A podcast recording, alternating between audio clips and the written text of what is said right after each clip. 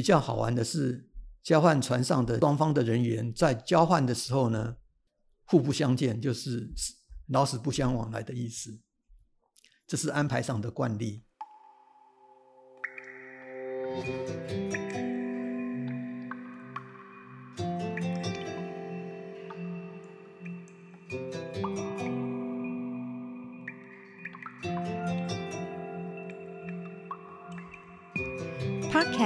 可以像资料夹，一个夹子收一类资料；它也可以像中药铺里的药格子，一个格子收一个故事。嗨，大家好，我是梁成宇，欢迎收听你的故事，我的故事。我们发现故事，接近故事，写出和说出这些故事。我们民间史料数位平台有一个征文的好消息要告诉大家，这个活动是阿妈。你说我有在听一九三七到一九四九纪实文学征文活动，我们将从十月一号到十一月三十号征求发生在尤其是啊一九三七到一九四九年间的个人生命故事、动人的事迹，或者是长辈们的老东西、老物件作为背景故事。的纪实文学作品，邀请您把深埋在长辈心中，或是藏在你记忆深处的老故事书写出来，和我们一起留住历史，丰富历史。在英国战争博物馆收藏了一张绘图，画中的景象是在遥远的台湾北部基隆的军医院，在这个军医院病房里，一九四五年九月七日那一天。护士们忙着照顾一个个看来骨瘦如柴而长着西方人脸孔的病人。为什么这些外国人会在那里出现？他们又是谁呢？我们继续请袁清老师来帮我们解谜，告诉大家更多有关于二战期间在台盟军战俘的故事。所以这一集的关键字是四三七零。与二战时海面上的船，云清老师您好，你好。首先，我要请老师告诉我们，在英国战争博物馆的那张画究竟是怎么一回事？就是如同您刚才说的，那张画是日本在二战投降后，一九四五年九月七日的基隆医院病房里面，医生及护士在照料骨瘦如柴的战俘，他们等待盟军遣返。当地国，这是一位随军画家所做的素描。他是跟着英国的军队抵达基隆，并且到附近的战俘营作画。所以，那些骨瘦如柴的盟军战俘，可能就是金瓜石的战俘营。这个是我所做的推测。所以在遥远的台湾北部基隆的一个小小的军医院里头，确实。透过了绘本，记录了当时在我们这片土地上曾经有过日军俘虏的盟军战俘。老师，那我要请你继续解密啊！四三七零这个数字又是代表什么？好的，根据台湾军司令部的资料，台湾第三分所就是屏东爱寮，他在一九四二年的八月二号。接收了美国的陆军军官两位，准尉以下的战俘三位，还有十二位非军人身份的荷兰籍船员。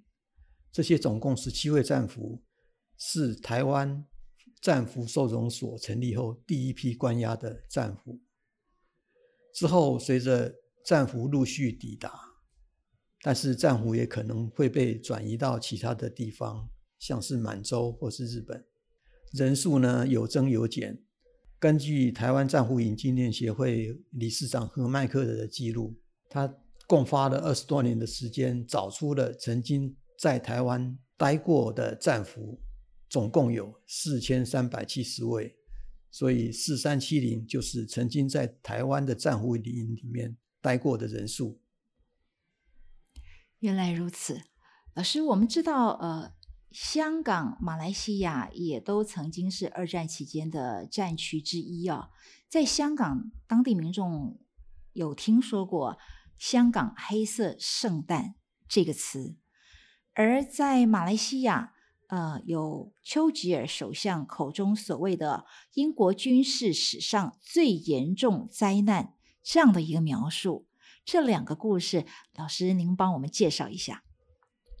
诶，首先，呃，香港的黑色圣诞是形容二战的时候，香港被日军攻占的当天，正好是十二月二十五日，圣诞节，所以被称之为黑色圣诞。其实，在圣诞节之前呢，日军跟英军已经在香港跟中国大陆边界形成对峙的局面。日本在一九三八年的十月攻陷广州，一九三九年五月拿下海南岛，取得香港周边的制空权跟制海权。英国当时的防守策略，因为面对战局的发展，经常的不断转变，而且。趋于悲观，甚至有可能要放弃香港的英国海军基地。随着战局发展，一九四一年的八月，美国向日本实施石油禁运，逼迫原来战和不定的日本内国内阁做出抉择。日本在一九四一年十月，由主战的东条英机接任内阁，决定实施南方作战方案。计划在开战的时候就对香港、菲律宾、马来半岛、荷兰、荷属东印度群岛、关岛发动突袭，并且攻击美国在夏威夷的海军基地珍珠港。日本偷袭珍珠港，同时也入侵香港跟东南亚各地。十二月九号，台湾起飞的军机空袭启德机场。英国皇家空军微弱的部署几乎全毁。香港总督杨慕琦爵士紧急召开会议，谴责日本的行为。不过，香港的守军只是由两个营的兵力，还有英属印度兵团的两个营，加上十一月中旬增援抵达的加拿大两个营，总共才只有六个营的兵力。面对作战经验丰富的日军。香港虽然采取拖延战术，但终究无效。英军边战边退，到了十二月二十五号圣诞节当天，驻港英军莫德比向杨慕琦表示败局已定，继续作战就是增加平民跟军士兵的伤亡，所以杨慕琦决定投降。当天正逢圣诞节，所以被称为黑色圣诞。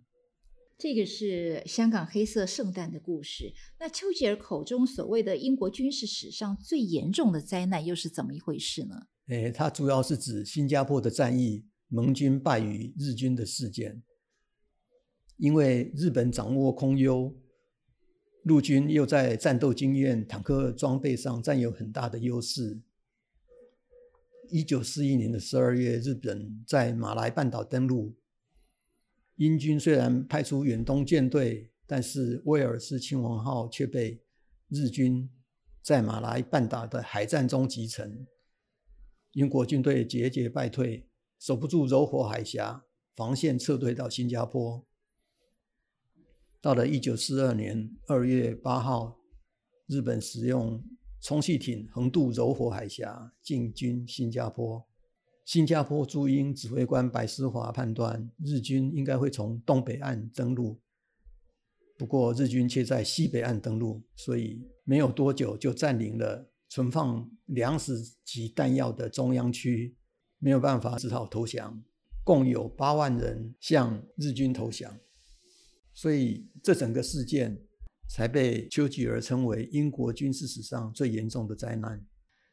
所以，随着日军侵略东南亚哦，他呃节节胜利，如秋风扫落叶，势如破竹哦。在半年之内，他所俘虏的盟军高达三十五万之多。那呃，有了俘虏，就必须处理俘虏，包括把俘虏送到哪里等等的问题。我们接下来要来看的就是在二次大战期间，海面上的船只们各有什么样的功能啊？其实，在今天，美国夏威夷太平洋国家公墓这里呢，有三百一十一具的遗骸，他们却是来自我们高雄旗津中州的墓地。而在高雄战争与和平纪念公园里头，有一座二次大战战俘船纪念碑，要纪念的是在二战期间旗津外海江之浦号战俘船遭到轰炸而亡故的盟军战俘。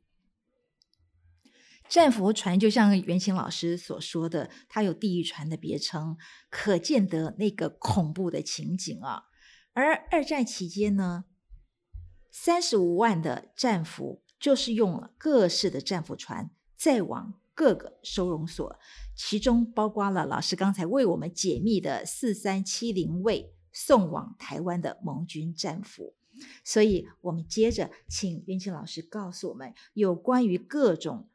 因战争而来在海面上的船只啊，首先，老师，请问一下，这个战俘船，您称它为地狱船，它的这个具体描述是怎么样？呃，台湾是个海岛，进出只能靠海上或是交通。出于军事目的以及补充男性劳动力的需要，日军大规模的使用船只，将东南亚捕获的盟军战俘。跟少数的平民送往台湾以及其他地方，在船只的本身，这种战俘船多数是由货船改装，加上的机关炮机枪，成为一艘特色舰艇。战俘船载满了军事物资、人员，速度不快，所以经常需要团体行动，而且要有其他的军舰来护航。在最初的时间。就是在一九四二年，日本还有空中优势的时候，全年运送大约五万名战俘，只有两艘被美军的鱼雷击中，进展的还算顺利。不过，随着日军在一九四三到一九四四年间逐渐失去空优跟制海权，加上越来越频繁的将战略物资要运往其他各地。美军呢，就经常攻击攻击这些武装武装的运船团队，来削弱日本继续作战的能力。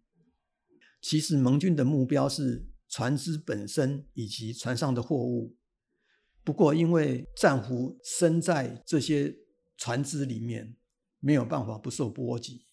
为了尽可能的增加载运量，战俘经常被塞到通风不良且缺乏卫生设施的货舱。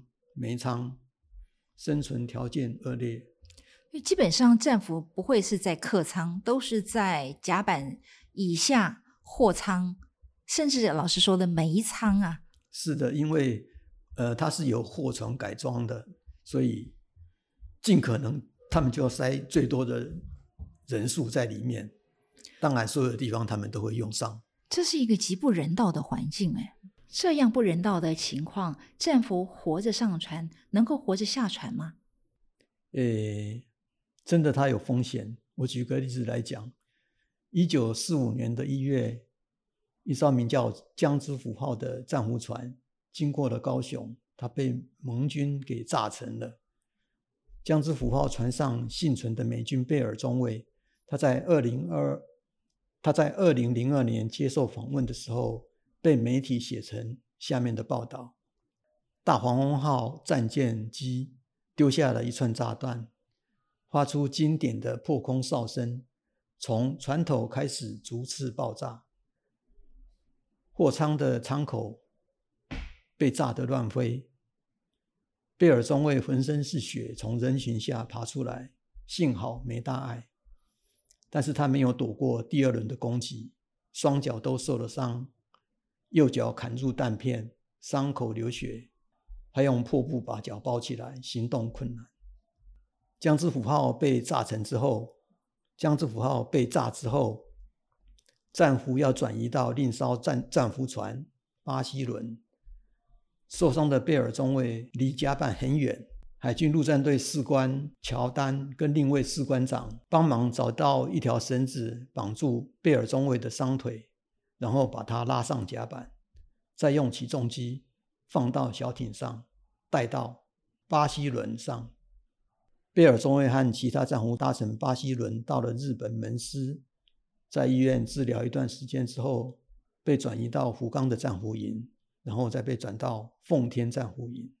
二战结束后被美军解救，搭火车到大连，登上宽慰号医疗船，经过冲绳疗养一段时间之后，回到旧金山，返回康乃狄克的家。所以这个是上了战俘船能够全身而退的例子。不过他也受了重伤。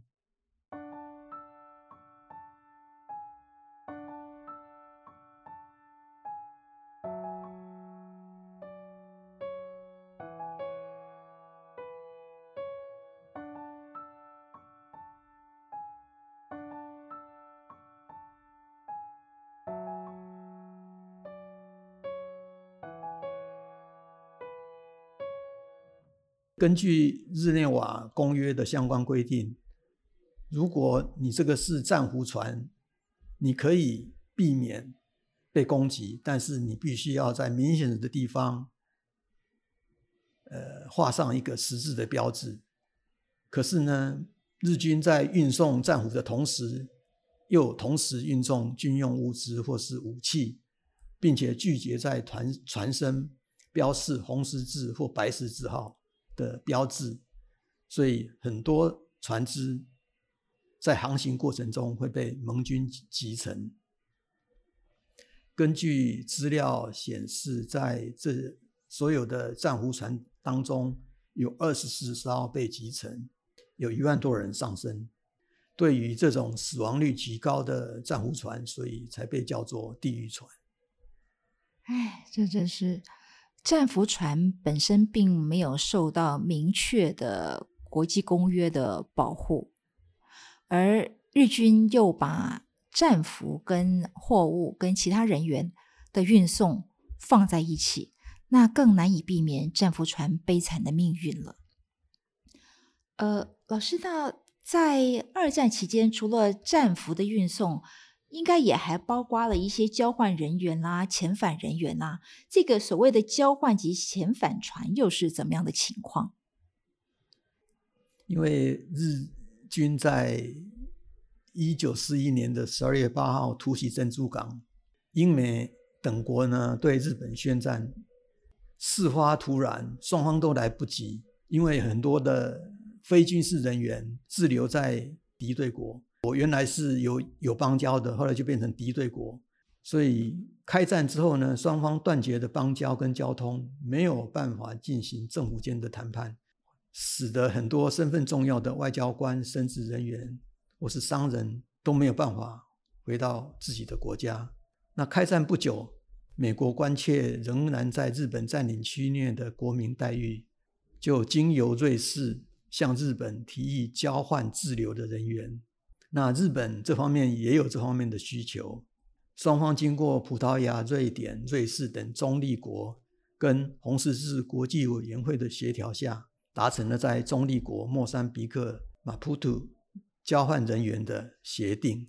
那双方需要交换船，可以在航行的过程中避免被交战国的海军给误击。所以他们在航行的时候要漆上红十字、呃白十字标志，还要有灯光来照明。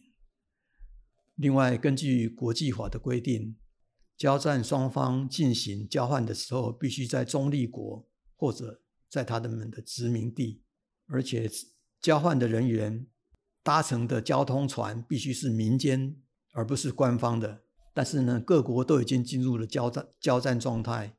大型的船只都被军方征用，只能租用中立国的船只。那美国就租用瑞典级的，呃，日本就租用意大利级的。他们载着美国驻日本大使、日本官员、商人及眷属，然后日本也载着美国驻日本的大使、外交官、西班牙驻日本的使馆人员等等。离开日本跟美国，前往莫桑比克的马普图。那为什么要选在莫桑比克的马普图？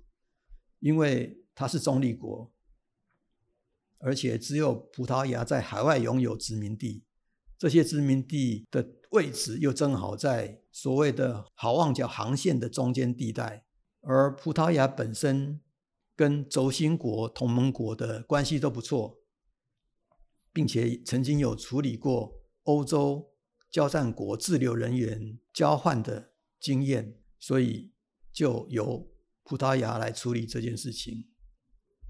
为了促成滞留人员交换的中立国，还有一项责任，就是要防止各交战国将战俘交换船以交换的名义进行军事活动。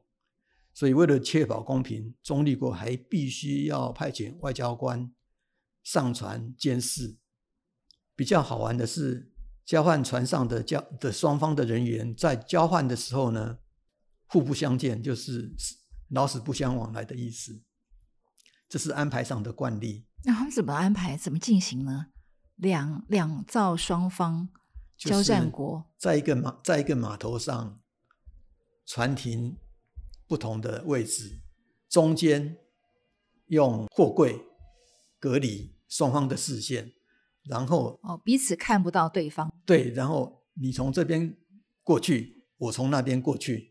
所以都不会互相就是互相见面。甲方从船头下船到另外一只船的到另外一船尾船的船尾，嘿，乙方呢从那一只船的船头到另外一只船的船尾，互不接触，互不接触。所以他们那一次总共交换了两船合起来三千名呃人员，花了四个钟头才。交换完完成，这真是战火浮生啊！在密布战云之下，呃，也不确定战俘交换的这个交换船是不是能够平安的抵达约定的中立国家殖民土地，所以要找到船，要找到呃国家，要找到一个地方。其实再再都不容易耶。是，呃，当时在海面上也有医疗船，还有武装商船。老师能不能继续介绍这两部分？呃，医疗船也是以国际人道援助为出发点的船舶。那各交战国基于需需要，在接战区的附近或是阵地内，为伤兵提供紧急医疗的救护。陆军呢，当然就设立了野战医院。海军就设立了浮动的医疗船，医疗船并没有武装，所以在海牙第十公约里面续名，医疗船也一样必须有明显的标志跟照明，不分国籍提供伤病跟传染者救助。所以说，医疗船是不能拒绝任何有医疗需求的各国人士，然后医疗船。要保证不能将此类船只用于军事目的。那交战国如果怀疑的话，可以登船检查；如果医疗船拒绝的话，交战国可以在可能的情况开火射击。那另一方面，为了要保障医疗船，如果医疗船遭受不明的攻击，攻击者将触犯战争罪。不过，从医疗船的实际执行来看，也承担了不少的风险，因为即使标示着巨大的十字或是星月标志的医疗船，也获得了公约的保护，但是仍然无法避免不受攻击。像澳洲级的半人马号，就是在一九四三年五月十四日，在昆士兰水域被日军的潜艇所击沉。当时船上有三百三十二名医护人员及平民海员，以及六十五位军人，其中二两百六十八人死亡。另外，在一九四四年的九月，日本籍的乌拉尔号医疗船从马来西亚沙劳越载运伤兵，要前往高雄，却在吕宋岛西方被美国的潜艇所击沉。所以。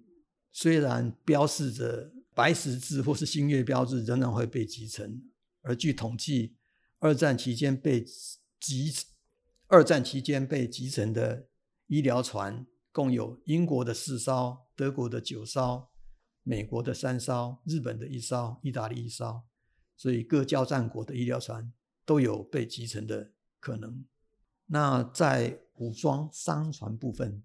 一九三零年代，日本政府为了确保战时有足够的船只，所以推行了船舶建造促成金的制度，提供经费给民间建造符合日本海军需求、可以在战时立刻被征用改装的船只。例如，日本在攻打珍珠港的时候，就征用过七艘游船。加装了七十六米舰炮以及海上输油装置，伴随军队前往珍珠港，为航母及其他船舰加油。这些船只，日本称之为特色舰艇。而英国跟德国在二战的时候也有类似的武装商船，就是在商船上加装舰炮、机枪、深水炸弹等武器，或是伪装，甚至派遣现役军人。上船操作，那美国则将商船、游轮改装成作战军舰，通常是加厚甲板，配备战炮，让它具有一点军事打击能力。不过，因为并非正规的军舰，所以美国没有在上面配备正式的军事人员。日本在一九四一年初大量征用民间商船改装。用来载运日本军队及补给、随舰人员入侵菲律宾及东南亚各国。一九四二年之后，日本需要大载运大量战俘，所以就来改装这些武装货轮，并且被赋予运送战俘的责任。听了云清老师这些详细的解说，真的是让人不禁叹口气。这实在是战争的时代悲歌。呃。老师刚才跟我们解说了海面上在战争时期曾经有哪些船只出现，包括了战俘船、交换以及遣返船、医疗船、武装商船这一些。我想之前啊，朋友们可能不知道。二次大战期间，在台湾这个岛屿上，曾经有多达了四三七零位的盟军战俘被日军从香港、菲律宾、新加坡以及东南亚等地运送到台湾来囚禁，时间甚至长达三年之多。而运送战俘的船，甚至被冠上了“地狱船”的称号。可见得它的恐怖，因为能登船、活着登船，不见得能活着下船。幸好这些往事并不如烟，透过了网际网络啦，还有呃各种资料的查找，让许多有心之士能够渐渐的发现真相。包括元庆老师也是这样，把二次大战。期间，盟军在台系列的拼图一块一块的拼出它的样貌。这集我们就先聊到这儿，我们还有更多的战俘系列要在接下来的几集继续请云清老师为我们解说。我们再次谢谢云清老师，谢谢。发现故事，接近故事，说出写出故事，成为你的故事，我的故事。今天您所听到的故事，在我们民间史料数位平台上面有更多详细的内容，您可以上我们的网站、脸书和 Line 读到更仔细的故事。也欢迎提供您所知道的老东西、老故事给我们。下次见喽！